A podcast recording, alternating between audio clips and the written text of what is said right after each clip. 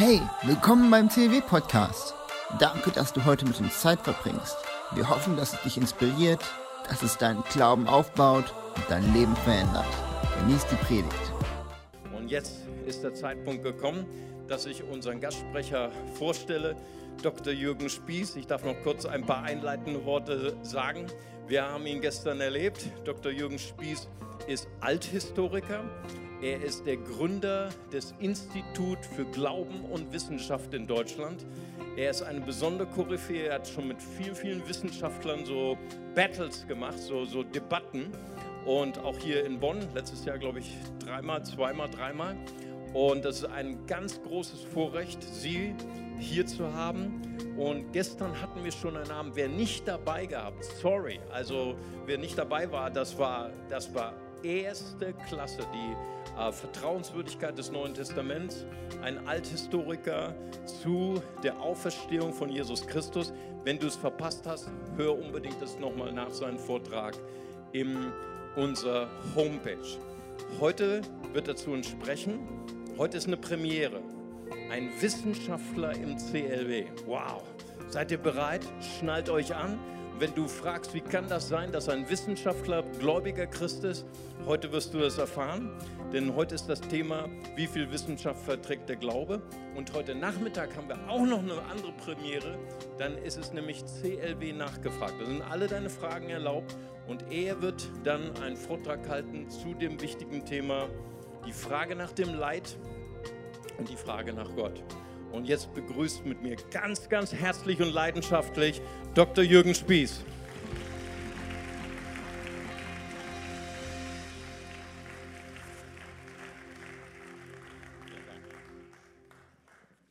Das Thema heißt, wie viel Wissenschaft verträgt der Glaube? Und ähm, ich bin auch gebeten worden, mich noch einmal kurz vorzustellen. Das ist ja auch sinnvoll, weil es oft ganz interessant ist, etwas über die Biografie desjenigen zu erfahren, der hier steht. Also gestern Abend habe ich mich bereits auch ausführlich vorgestellt und es hat sich tatsächlich in der vergangenen Nacht nicht so viel Dramatisches ergeben, dass ich meine Biografie komplett umschreiben müsste. Also ich komme immer noch aus Dillenburg, aus der Stadt Wilhelm von Oraniens. Ich war auf dem Wilhelm von Oranien Gymnasium. Ich komme nicht aus einem christlichen Elternhaus. Ich bin geprägt durch einen Familienspruch meines Vaters, den er dann sagte, wenn ein Politiker im Fernsehen sprach, dann sagte er, alles gelogen. Oder wenn meine Mutter sagte, was die Nachbarin gesagt hat, alles gelogen. Wenn Sie aufwachsen in einer Umgebung, wo jedes Wort, was man Ihnen sagt, unterlegt wird mit dem Satz, alles gelogen, haben Sie sehr gute Aussichten, ein sehr misstrauischer Mensch zu werden. Und das bin ich geworden. Alles gelogen. Das hat natürlich ein Problem, weil die Frage ist, ist das auch gelogen, alles gelogen? Also das ist sozusagen äh, ein logisches Problem. Er war absolut überzeugt, dass alles relativ ist. Also das ist sozusagen das Problem. Man kann gar nicht sagen, es gibt keine Wahrheit, weil man dann zurückfragen müsste, und der Satz, ist der jetzt wahr? Es gibt keine Wahrheit. Sozusagen die Aussage, es gibt keine Wahrheit, führt ins Absurde, wenn man darüber nachdenkt und das besprechen will. Ich hatte dann in der Schule einen Freund, ähm, der war Christ. Wir haben uns in der Oberstufe getroffen, weil wir uns entscheiden mussten zwischen sprachlichem und mathematischem Zweig. Und wir waren die beiden einzigen Jungen aus unserer Klasse, die sich für den sprachlichen Zweig entschieden haben. Deshalb mussten wir als Notgemeinschaft nebeneinander sitzen. Und dieser Junge war Christ und sagte, Jesus ist von den Toten auferstanden. Ich fand das wirklich eine ganz überraschende Mitteilung. Die anderen in der Klasse haben gesagt, er ist Christ, weil seine Eltern auch Christen sind. Und das stimmt, seine Eltern waren auch Christen. Aber er hat sein Christsein nicht mit seinen Eltern begründet, sondern mit der Auferstehung von Jesus Christus. Und das hat ja mit seinen Eltern nichts zu tun. Und da habe ich dann angefangen, das Neue Testament zu lesen. Und gerade die Auferstehung hat mich besonders beschäftigt. Und ich habe darüber ja einiges gestern Abend gesagt. Ich werde aber am Schluss heute auch noch ein paar Sätze dazu sagen. Ich bin Althistoriker und ich habe gestern schon gesagt, das ist eine Fachbezeichnung. Es ist also nicht so, dass jeder Historiker irgendwann automatisch zum Althistoriker wird. sondern das ist eine Fachbezeichnung für die Zeit von Beginn der Erfindung der Schrift, gut 3000 vor Christi Geburt, bis Beginn des Mittelalters, vielleicht so 300 bis 500 nach Christi Geburt. Ich habe auch, um meine Marktchancen zu studieren, Ägyptologie studiert, also Hieroglyphen. Leider kann ich trotzdem meine Schrift nicht lesen und äh, habe also neuerdings arbeite ich dann am Computer, also ich die Schrift, die der Computer, die ist, glaube ich, schon besser lesbar als meine eigene Schrift. Ich bin während meines Studiums Christ geworden. Ich war dann lange Jahre Generalsekretär der SMD und es wurde ja auch schon gesagt, habe das Institut für Glaube und Wissenschaft gegründet. Und es gibt noch eine Sache, die auch schon vielleicht ein kleiner Hinweis ist auf den Nachmittag, äh, warum ich über dieses Thema spreche, aus meinem Leben. Ich bin schon in den 70er Jahren regelmäßig in die DDR gefahren. Das war mir damals nicht erlaubt, also die Fahrt schon, man muss ja einen Antrag stellen, viel mehr Leute aus der DDR haben, haben einen Antrag gestellt, dass ich einreisen konnte, aber ich habe dort auch Vorträge gehalten, das war mir nicht erlaubt. Das stand auch nirgendwo in irgendeinem Zettel. Das wurde dann immer kaschiert bei größeren Veranstaltungen, dass man gesagt hat, da kommt jemand aus Westdeutschland, der hat einen ganz weiten Weg hinter sich. Von West nach Ostdeutschland war ein ganz weiter Weg. Von Ost nach Westdeutschland war er natürlich noch weiter, wie man weiß. Und weil er so einen weiten Weg hat, darf er ein etwas längeres Grußwort sagen. Und da habe ich Grußworte von 45 Minuten Länge äh, von mir gegeben, weil ich durfte ja nicht reden. Also grüßen konnte ich schon mal die Anwesenden mit einem Grußwort. Ja, und einmal waren wir, war ich mit meiner Familie da, meiner Frau und unserem kleinen Sohn. Und auf dem Rückweg aus der DDR im westlichen Teil Deutschlands hatten wir einen sehr schweren Verkehrsunfall. Und dabei ist meine Familie ums Leben gekommen. Ich habe das als einziger diesen Unfall überlebt.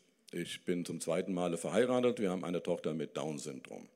Das, denke ich, gehört auch dazu hängt vielleicht nicht so sehr mit dem Thema Wissenschaft und Glaube zusammen, aber eben doch mit meiner Biografie. Also die beiden grundlegenden Dinge meines Lebens sind sicher, dass ich Christ geworden bin und ähm, natürlich auch diese Erfahrung von einem Moment auf den anderen, ohne jede Vorwarnung, ohne Familie da zu sein, Frau und Kind auf einmal nicht mehr da sind. Ich war vor drei Wochen, habe früher, als ich bei dem Institut war, sehr viele Vorträge, halt, das mache ich auch heute noch, mit, an Universitäten mit dem Schwerpunkt Osteuropa und frühere Sowjetunion. Und habe erzählt gestern Abend, dass ich vor drei Wochen auf der Studentenkonferenz der russischen äh, christlichen Studenten war äh, und da vor allen Dingen viele Studenten aus Sibirien angetroffen habe. Ich selber bin einige Mal in den 90er Jahren auch danach in Sibirien gewesen und habe Vorträge gehalten in Omsk und in Tomsk und in Novosibirsk und in Akademgorodok. Und habe doch zu meiner Freude gestern Abend jemanden getroffen aus Tomsk. Stellen Sie sich das mal vor. Ja, also äh, das ist so um einiges, was so, das hat so mein Leben äh, bisher bestimmt. Seit vier Jahren bin ich Rentner, also ein freier Mensch und äh, mache aber noch viel von dem, was ich früher auch gemacht habe, weil Reisen und Vorträge halten, das ist ja nicht an irgendwelche Funktionen gebunden, wenn man das noch so weit kann. Und Glaube und Wissenschaft, also das Thema für heute Morgen mit dem schönen Titel Wie viel Wissenschaft verträgt der Glaube? Das ist also die Formulierung, wie viel Wissenschaft verträgt der Glaube? Und ich kann Ihnen schon gleich in der Überschrift mit einem Psalmwort sagen, wie meine Antwort ist.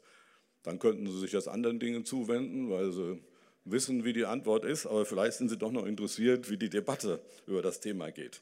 Es gibt nämlich in der Bibel einen sehr schönen Vers dazu, und zwar steht er im Psalm 111, der Vers 2. Wie ich überhaupt Ihnen empfehle, äh, dass sich das wirklich lohnt, wenn Sie sich mal ein bisschen Zeit nehmen, mal den Psalm 111 zu lesen. Ein außerordentlich schöner äh, und sehr eindrucksvoller Psalm.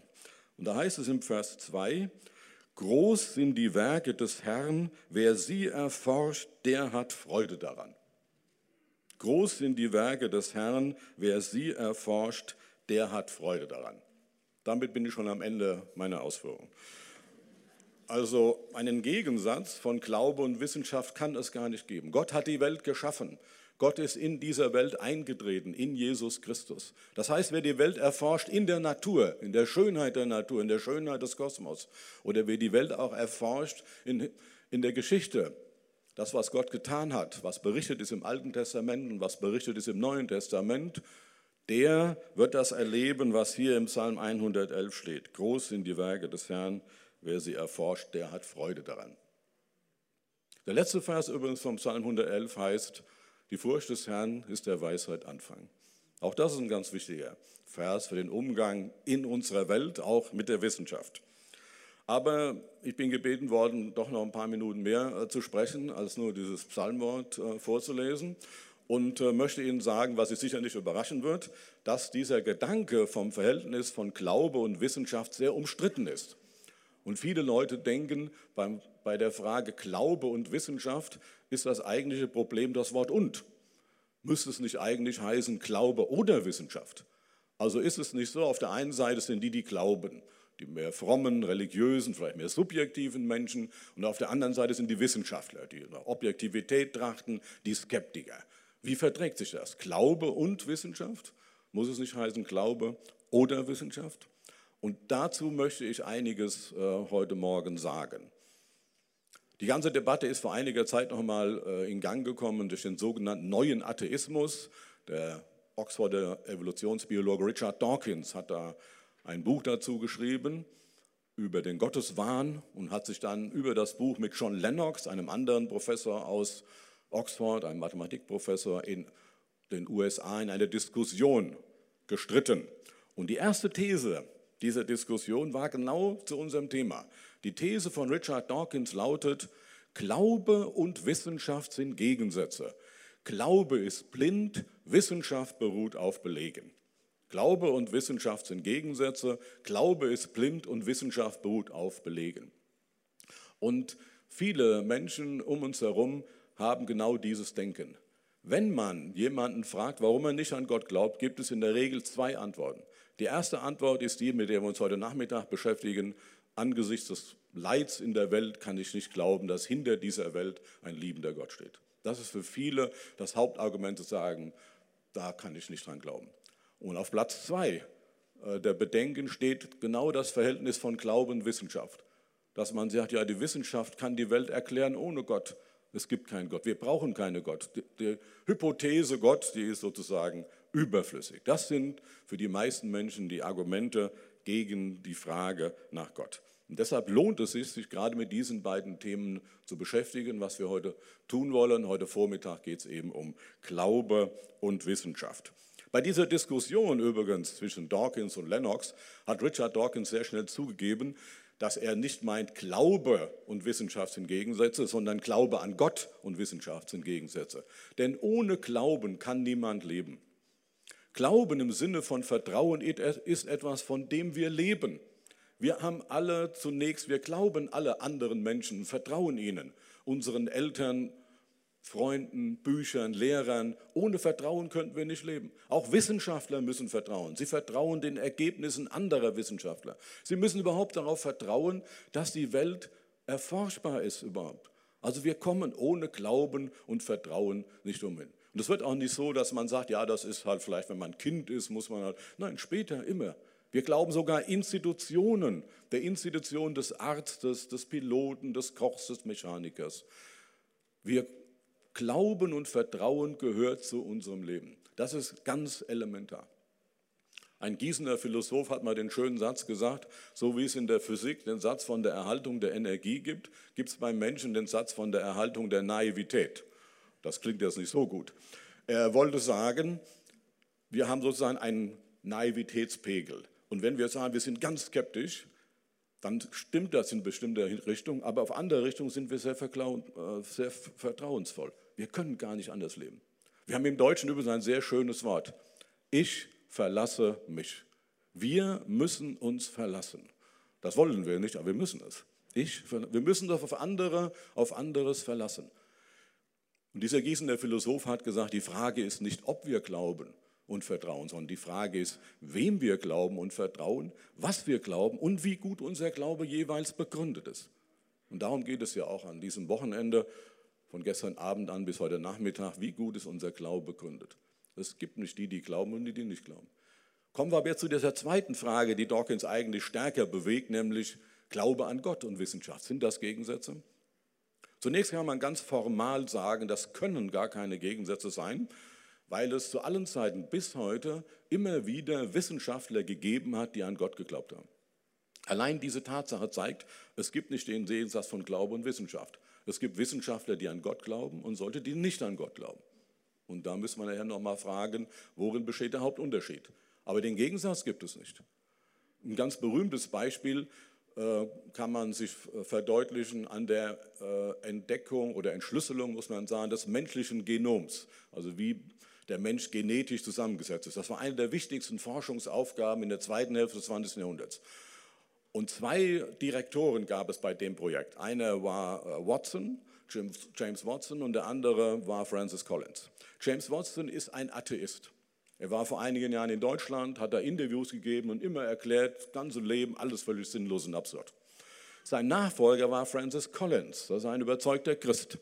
Und als er dann neben dem amerikanischen Präsidenten stand und gesagt hat, wir haben jetzt die Gene entschlüsselt, wir können, können wir jetzt einen Blick in den Werkzeugkasten Gottes werfen. Wir können jetzt mehr von, dem verstehen, wie Gott handelt.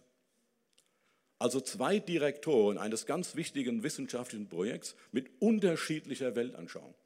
Ich habe gestern Abend schon gesagt, jeder Mensch hat eine Weltanschauung. Und die hatten eine unterschiedliche. Der eine, der an Gott glaubt, so als Christ, und der andere, der glaubt, es gibt keinen Gott. Das, was sie unterschied, war nicht ihre Wissenschaftlichkeit. Sie waren eben gerade Direktoren geworden für dieses Projekt, weil sie beides Top-Wissenschaftler sind. Aber in der Weltanschauung haben sich unterschieden. Also den Gegensatz von Glaube und Wissenschaft gibt es nicht. Es gibt Wissenschaftler, die an Gott glauben und solche, die nicht an Gott glauben. Und dafür gibt es bis heute eben viele Beispiele auf beiden Seiten. Viele, die an Gott glauben und viele, die eben nicht an Gott glauben. Wie kommt das zustande? Und da müssen wir uns wahrscheinlich zunächst mal klar werden, wie arbeitet denn Wissenschaft? Kann das überhaupt in einen Konflikt kommen? Oder wie kann es sein, dass Menschen denken, das sei ein Konflikt? Ich möchte Ihnen zunächst an einem ganz berühmten Beispiel darstellen, wie Wissenschaft funktioniert. Das Beispiel kennen Sie vielleicht. Es stammt äh, von einem Naturwissenschaftler. Man muss ja überhaupt sagen, die meisten Menschen, wenn sie an Wissenschaft denken, denken an Naturwissenschaft. Also an Physiker, Chemiker, Biologen, vielleicht noch Mathematiker. Also wenn man an Wissenschaft denkt, denkt kaum einer an Althistoriker oder gar Ägyptologen, obwohl das auch Wissenschaftler sind. Das sind Geisteswissenschaftler. Und die gehen ein bisschen anders vor als Naturwissenschaft. Die meisten denken immer bei Wissenschaft an Naturwissenschaft. Und ein Naturwissenschaftler, Sir Arthur Eddington, der hat einmal ein Gleichnis erzählt, um zu verdeutlichen, was Wissenschaft ist und wie Wissenschaft funktioniert.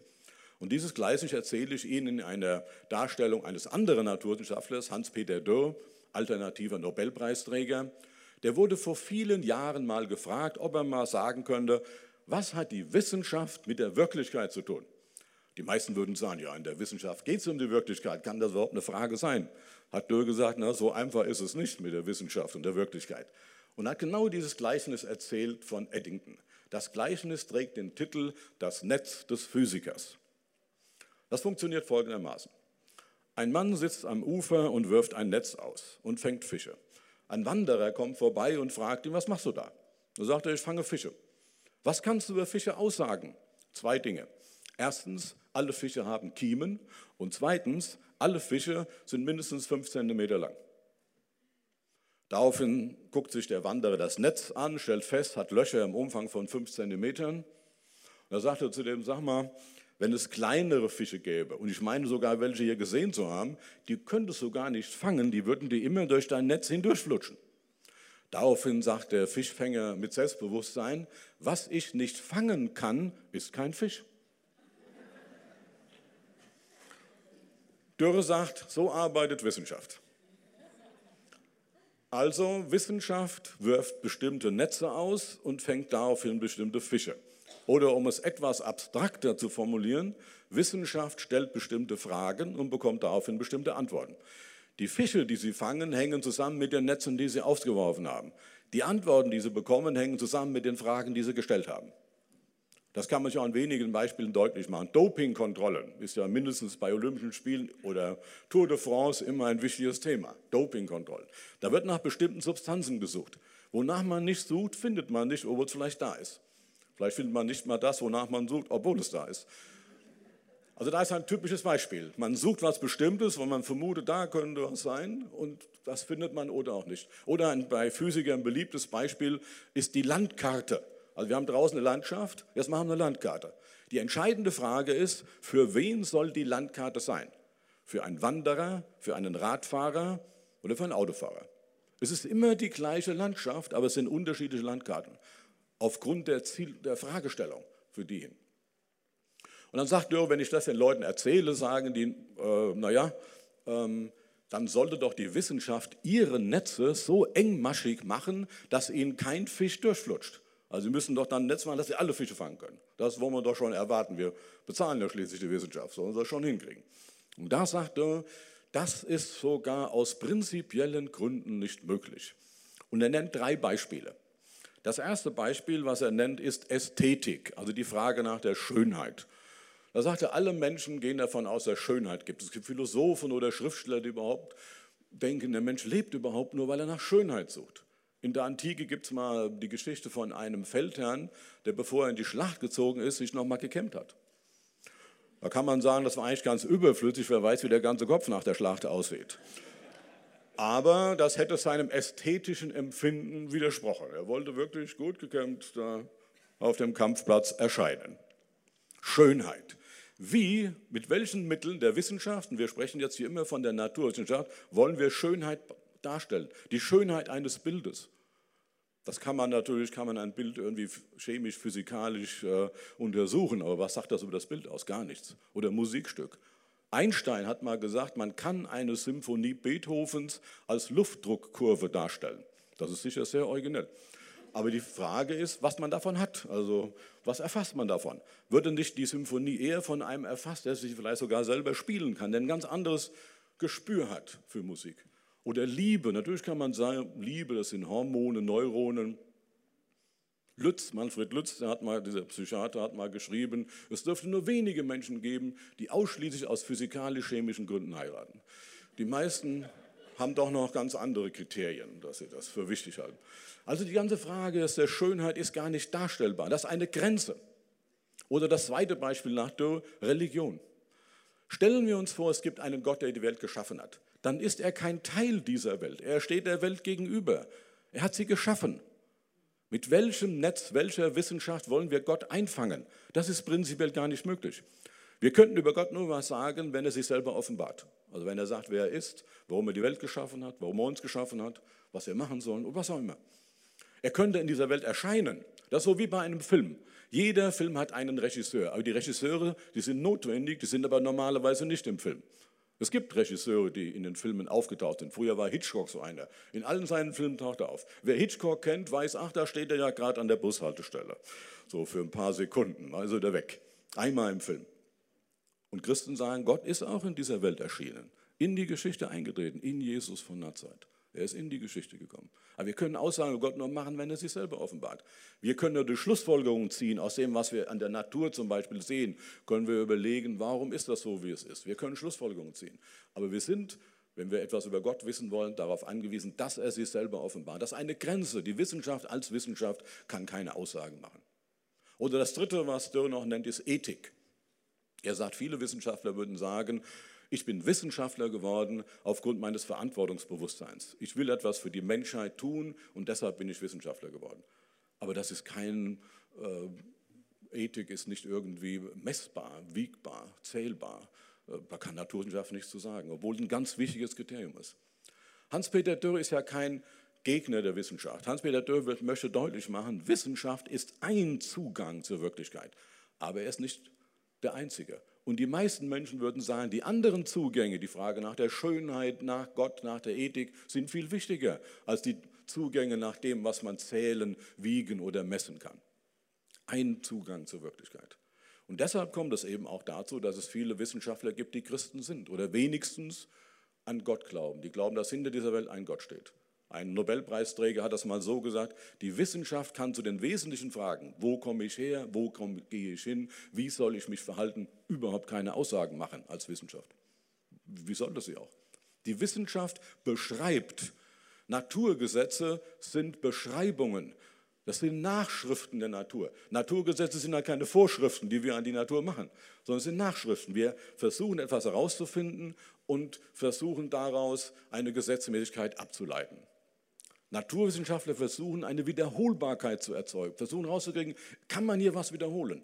Kann man Prognosen machen? Stimmen die Naturgesetze? So können wir uns die Naturgesetze, wenn wir sie richtig erkannt haben, nutzbar machen für den Flugzeugbau oder für äh, die medizinische Forschung. Das ist Naturwissenschaft.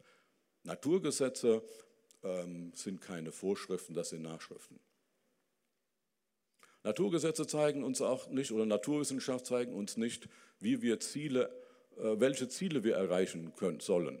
Naturwissenschaft kann uns sagen, was nötig ist, um ein bestimmtes Ziel zu erreichen, kann uns aber nicht sagen, ob wir das Ziel erreichen sollen. Also früher war ein klassisches Beispiel in Deutschland Atomkraftwerke. Naturwissenschaft konnte sagen, was ist nötig, um ein Atomkraftwerk zu bauen. Aber es gibt natürlich auch Risiken, was es gibt für Risiken, wenn wir keine bauen, und das muss abgewogen werden. Und dann muss jemand entscheiden, bauen wir oder bauen wir nicht. Oder jetzt in der Gentechnik. Da ist vieles möglich. Wollen wir das oder wollen wir das nicht? Naturwissenschaft kann uns sagen, wie wir ein Ziel erreichen können. Aber Naturwissenschaft kann uns nicht sagen, ob wir das Ziel erreichen sollen. Das muss man sich immer deutlich machen. Richard Dawkins ist der Meinung, dass äh, viele Leute deshalb, also er gibt das auch zu, dass es viele Naturwissenschaftler gab und gibt, die an Gott glauben oder gar Christen sind, dass sie vor allen Dingen deshalb an Gott glauben, weil unsere Welt so ungeheuer komplex ist. Die Welt, in der wir uns befinden, ist ungeheuer komplex. Also die Komplexität der Pflanzenwelt oder der Tierwelt oder gar des Menschen. Allein die Synapsen, die er im Gehirn hat, Milliarden und Milliarden, ungeheuer komplex. Da sagt Richard Dawkins, da können sich viele nicht vorstellen, dass das einfach durch Zufall entstanden ist. Also sozusagen durch Zufall von der Amöbe zu Goethe. Unglaublich. Ähm, das kann eigentlich gar nicht sein. Da muss irgendwie ein Gott dahinter sein. Und äh, Dawkins sagt, bis 1859 äh, waren alle Antworten falsch. Seit der Zeit kennen wir die richtige Antwort. Äh, da ist das Buch Die Entstehung der Arten erschienen von äh, Charles Darwin.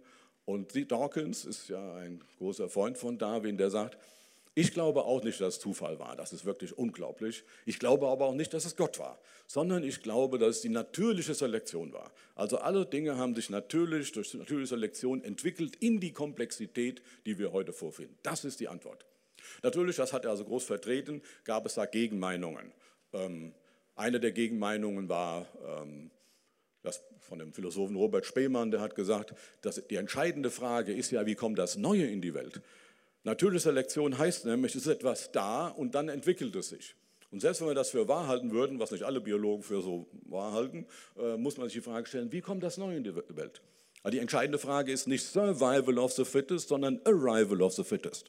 Und das ist die entscheidende Frage. Wie kommt das Neue in die Welt?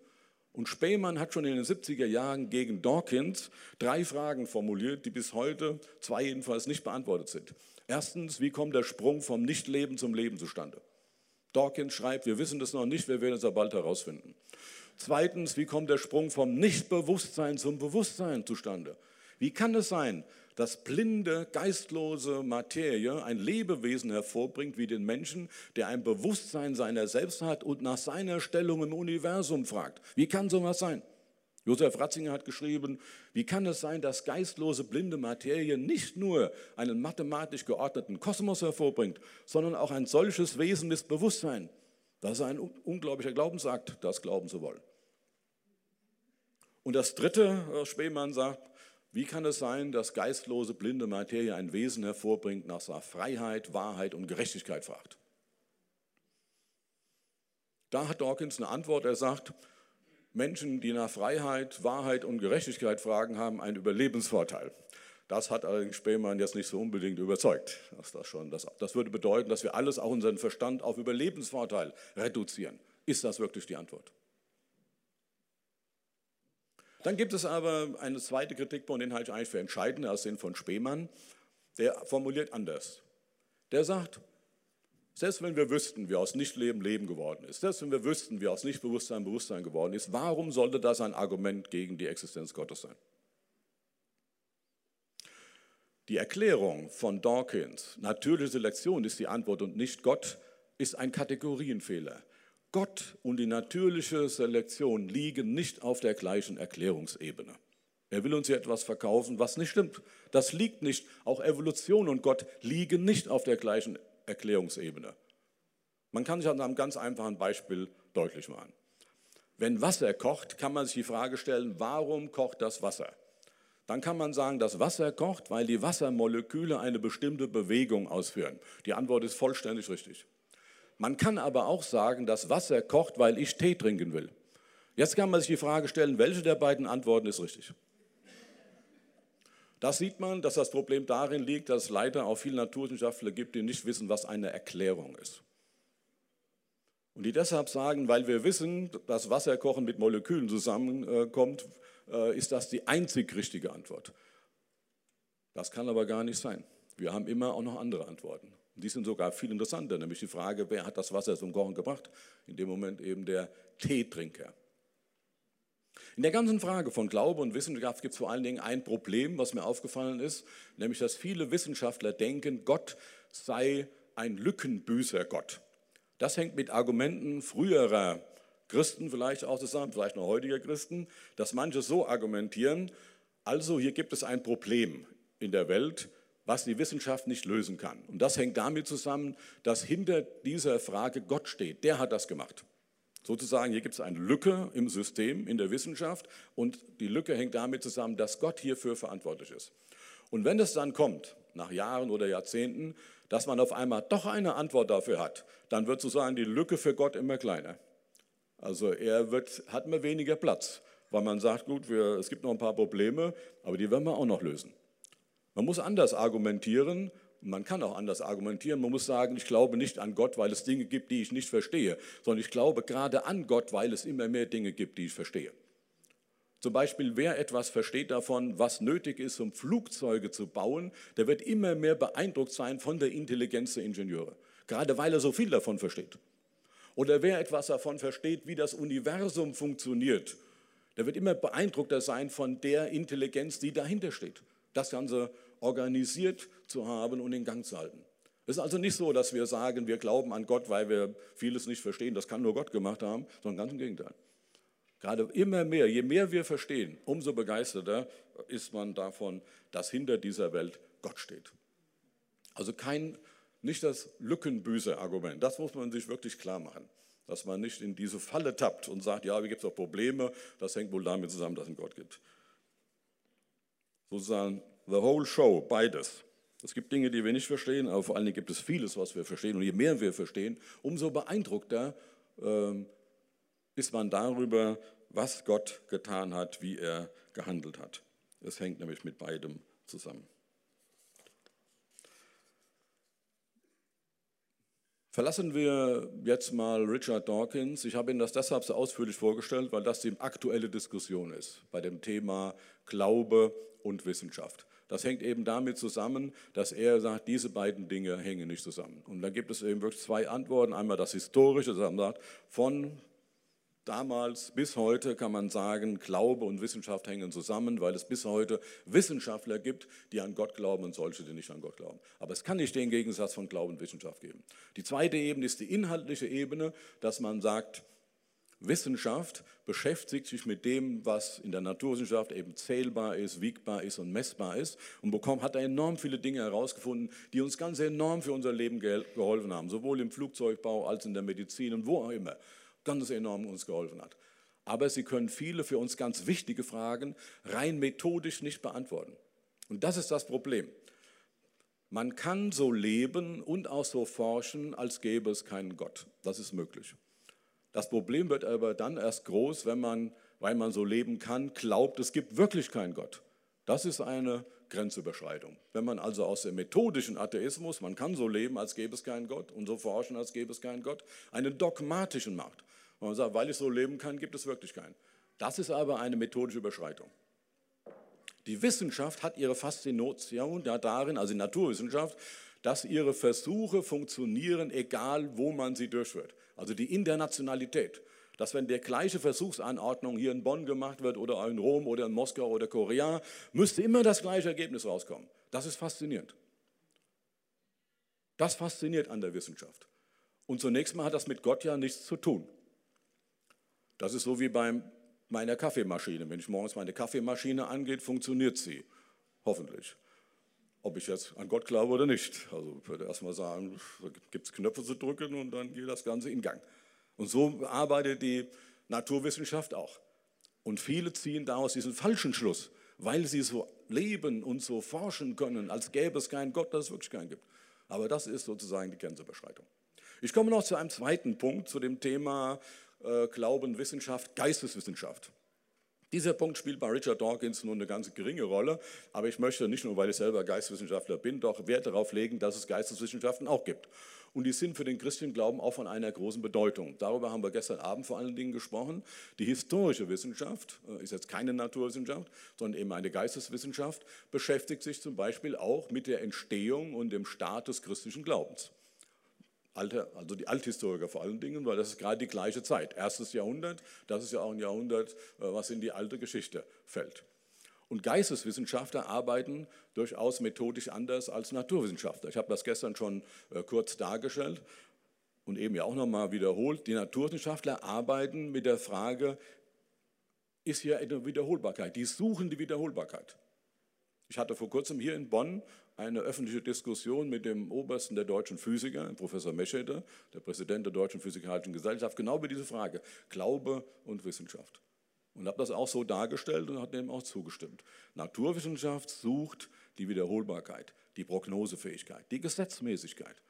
Die Historiker wissen, in der Geschichte ist das, kann man das nicht machen mit der Gesetzmäßigkeit. Man kann auch versuchen, Strukturen zu erkennen aus der Vergangenheit, aber das ist das Singuläre in der Geschichte. Und wir haben es in der Geschichte von Jesus sogar mit etwas Besonderem zu tun. Darüber habe ich gestern schon gesprochen. Bei der Auferstehung ein Handeln Gottes. Und das Handeln Gottes bedeutet natürlich, ähm, dass hier jemand eingegriffen hat, an den nicht alle Historiker glauben. Historiker führen Indizienprozesse. Ich habe das gestern dargestellt. Ähm, wir können nicht Versuche wiederholen und machen das Ganze nochmal. Äh, das geht überhaupt nicht. Also wir, die Geschichte ist etwas, was unwiederholbar ist. Wir können auch nicht einfach eine Entscheidung rückgängig machen. Das können wir natürlich schon, aber wir haben mindestens mal einen, sind einen anderen Weg eingegangen und haben bestimmte Zeit inzwischen damit verbracht. Ähm, also die Geschichte hat einen bestimmten Verlauf und wir leben mit den Entscheidungen. Wir können durch dann versuchen, das zu korrigieren, aber wir haben eben bestimmte Entscheidungen getroffen. Geschichte ist anders als Naturwissenschaft. Geschichte ähm, wird rekonstruiert von den äh, Historikern aufgrund vergangener Ereignisse. Und Indizien müssen bewertet werden. Und Menschen bewerten Indizien unterschiedlich. Das liegt an der Lebenserfahrung eines Menschen, an der Glaubenserfahrung eines Menschen, an der Berufserfahrung eines Menschen.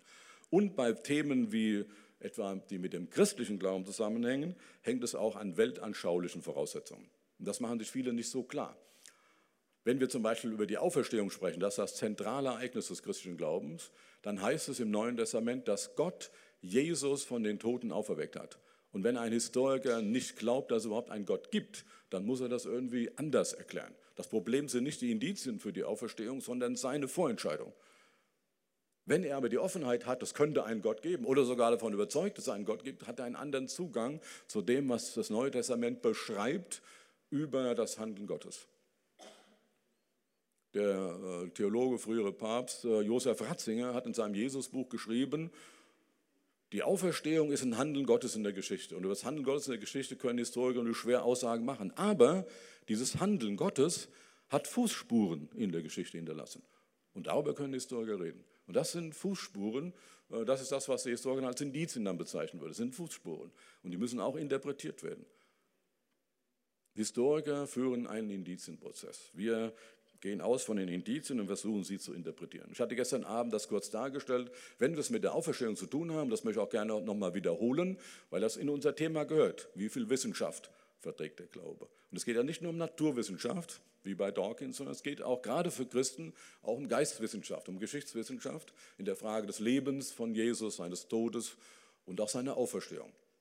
Und da gibt es im Zusammenhang mit der Auferstehung drei Indizien, mit denen man sich beschäftigen muss, als Historiker, wenn man untersuchen will, was ist historisch über die Auferstehung zu sagen. Das war für mich damals halt ein ganz entscheidender Punkt nach der Begegnung mit meinem Schulfreund, da ich mir überlegt habe, ist das nur eine Glaubensfrage, religiöse Frage oder kann man wissenschaftlich wirklich was über die Auferstehung sagen? Und ich war da überrascht, dass man einiges dazu sagen kann. Es sind drei Indizien. Erstens, das leere Grab, am dritten Tage war das Grab leer, wird in der Antike nicht bestritten. Es werden sogar Zeugen genannt, da ist das Interessanteste Frauen, Deshalb, sie waren die Ersten, die das Lehrgrab gesehen haben, auch die Ersten, die dem Auferstandenen begegnet sind. Das ist deshalb so interessant, wie ein jüdischer Gelehrter geschrieben hat, weil das Zeugnis von Frauen vor Gericht damals nichts galt. Warum für eine erfundene Geschichte ausgerechnet Frauen als Hauptzeugen erfinden? Das macht nur wirklich gar keinen Sinn. Es sei denn, es war so.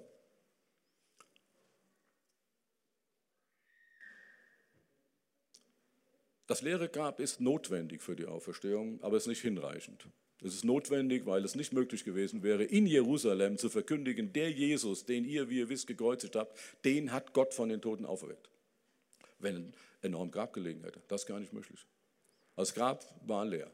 Die Frage ist, wie ist es leer geworden? Deshalb ist es nicht hinreichend. Es gibt verschiedene Möglichkeiten. Schon im Neuen Testament steht, dass die Gegner der Auferstehung gesagt haben, der Leichnam wurde gestohlen. Das ist auch eine Erklärung. Interessanterweise sagt dieses Argument, dass auch die Gegner der Auferstehung davon ausgingen, dass die Jünger eben die Leiblichkeit der Auferstehung verkündigt haben. Sonst wäre es nicht so wichtig gewesen, ob man den Leichnam hat oder nicht. Sie haben die Leiblichkeit verkündigt und deshalb war es wichtig, gibt es den Leichnam oder gibt es ihn nicht. Zweitens die Begegnungen mit dem Auferstandenen. Das ist in den Schlusskapiteln der Evangelien, am Anfang der Apostelgeschichte, aber vor allen Dingen in einem ganz alten Glaubensbekenntnis in 1. Gründe 15, in Versen 3 bis 5. Da schreibt Paulus über Jesus, indem er sagt, gestorben nach den Schriften für unsere Sünden, begraben, eine Stufe dazu, wäre eigentlich überflüssig, auferweckt, am dritten Tage nach den Schriften und gesehen worden. Und viele gehen davon aus, das ist ein ganz altes Glaubensbekenntnis, ein ganz wichtiges Glaubensbekenntnis. Und dann wird sogar geschrieben von den mehr als 500 Brüdern auf einmal, die Zeugen waren, etliche leben jetzt noch. Der erste Gründerbrief ist ungefähr 25 Jahre nach den Ereignissen geschrieben. Die meisten davon leben jetzt noch von dem, was sie vor 25 Jahren erlebt haben, nicht mehr alle. Aber das ist das Zweite. Das Dritte, was gerade denen, die keine Christen sind, am meisten zu schaffen macht, die grundlegende Veränderung im Leben der Jünger. Die ist unbestritten, die läuft auf zweierlei Ebenen. Zum einen haben die Jünger bis zum Ende ihres Lebens verkündigt, der Jesus, den ihr getötet habt, den hat Gott auferweckt. Das sind wir Zeugen. Dabei sind sie geblieben, trotz Verfolgung, Verspottung und Tod. Und da muss schon was passieren, dass man das macht. Nun weiß man bis in unsere Tage hinein, dass es Menschen gibt, die sich für etwas umbringen lassen, was gar nicht stattgefunden hat. Aber da gibt es schon einen Unterschied zu den Jüngern. Bei den Jüngern wäre es nämlich so, sie würden sich für etwas umbringen lassen, von dem sie wüssten, dass es falsch ist. Das dürfte sehr selten sein. Sie haben ja ausdrücklich gesagt, dessen sind wir Zeugen. Sie haben also nichts weitergegeben, was sie übernommen haben. Dessen sind wir Zeugen. Und das andere, dass sie ihr Leben aus dem Judentum kommend in grundlegenden Dingen verändert haben. Sie haben, das kann man schon im Neuen Testament sehen, sich zusätzlich zum Sabbat auch an einem Sonntag, dem ersten Tag der Woche, zu gottesdienstlichen Veranstaltungen getroffen, mit Brotbrechen und Predigt. Und sie haben Jesus als Gott angebetet. Sie kamen aus der monotheistischen Kultur. Da gehört schon was zu. Jesus als Gott anbeten. Verflucht ist, wer am Kreuz hängt, heißt es in 5. Mose 21, 22. Das haben die auch gewusst, diesen Versen. Dann beten sie den als Gott an, der am Kreuz hängt. Da gehört was dazu. Das bedarf einer Erklärung. Und das hat stattgefunden. Was ist die beste Erklärung dafür? da bin ich der Meinung, dass die beste Erklärung wirklich die Auferstehung von Jesus Christus ist. Also, wie viel Wissenschaft verträgt der Glaube? Er verträgt viel. In der Naturwissenschaft, wenn man weiß, was die Grenzen sind, was sind die Möglichkeiten der naturwissenschaftlichen Forschung, was sind die Grenzen der naturwissenschaftlichen Forschung. Und das gilt natürlich auch für die Geistwissenschaften. Was sind die Möglichkeiten der Geschichtsforschung, was sind die Grenzen. Und es ist sicher auch nicht schlecht, dieses Wort auch am Ende vom Psalm 111 in Erinnerung zu behalten, die Furcht des Herrn ist der Weisheit Anfang. Dass wir uns da richtig einordnen vor Gott dann kann Wissenschaft gelingen. Und dann wäre es sicher auch gut, wenn mehr Christen in Wissenschaft tätig wären, ob es Naturwissenschaft ist oder Geisteswissenschaft. Richard Dawkins hat damals geschrieben und gesagt, Glaube ist blind, Wissenschaft beruht auf Belegen. Es gibt blinden Glauben, aber der christliche Glaube ist nicht blind. Er beruht auf historischen Belegen und auf persönlichen Erfahrungen. Amen. Hey, ich hoffe, du konntest diese Predigt heute genießen. Ja, dann habe ich zwei Sachen, die ich dich bitten würde zu tun. Erstens, abonniere doch diesen Podcast, unsere CLW Facebook-Seite und unseren CLW Instagram-Account. Dann ist die neueste Predigt immer für dich da, wenn du sie hören willst. Und du bist up to date, was bei uns in der Gemeinde passiert. Und zweitens, komm doch mal in einen unserer Gottesdienste vorbei. Wir würden uns freuen, dich mal persönlich kennenzulernen. Danke für das Anhören dieses Podcastes und Gott segne dich.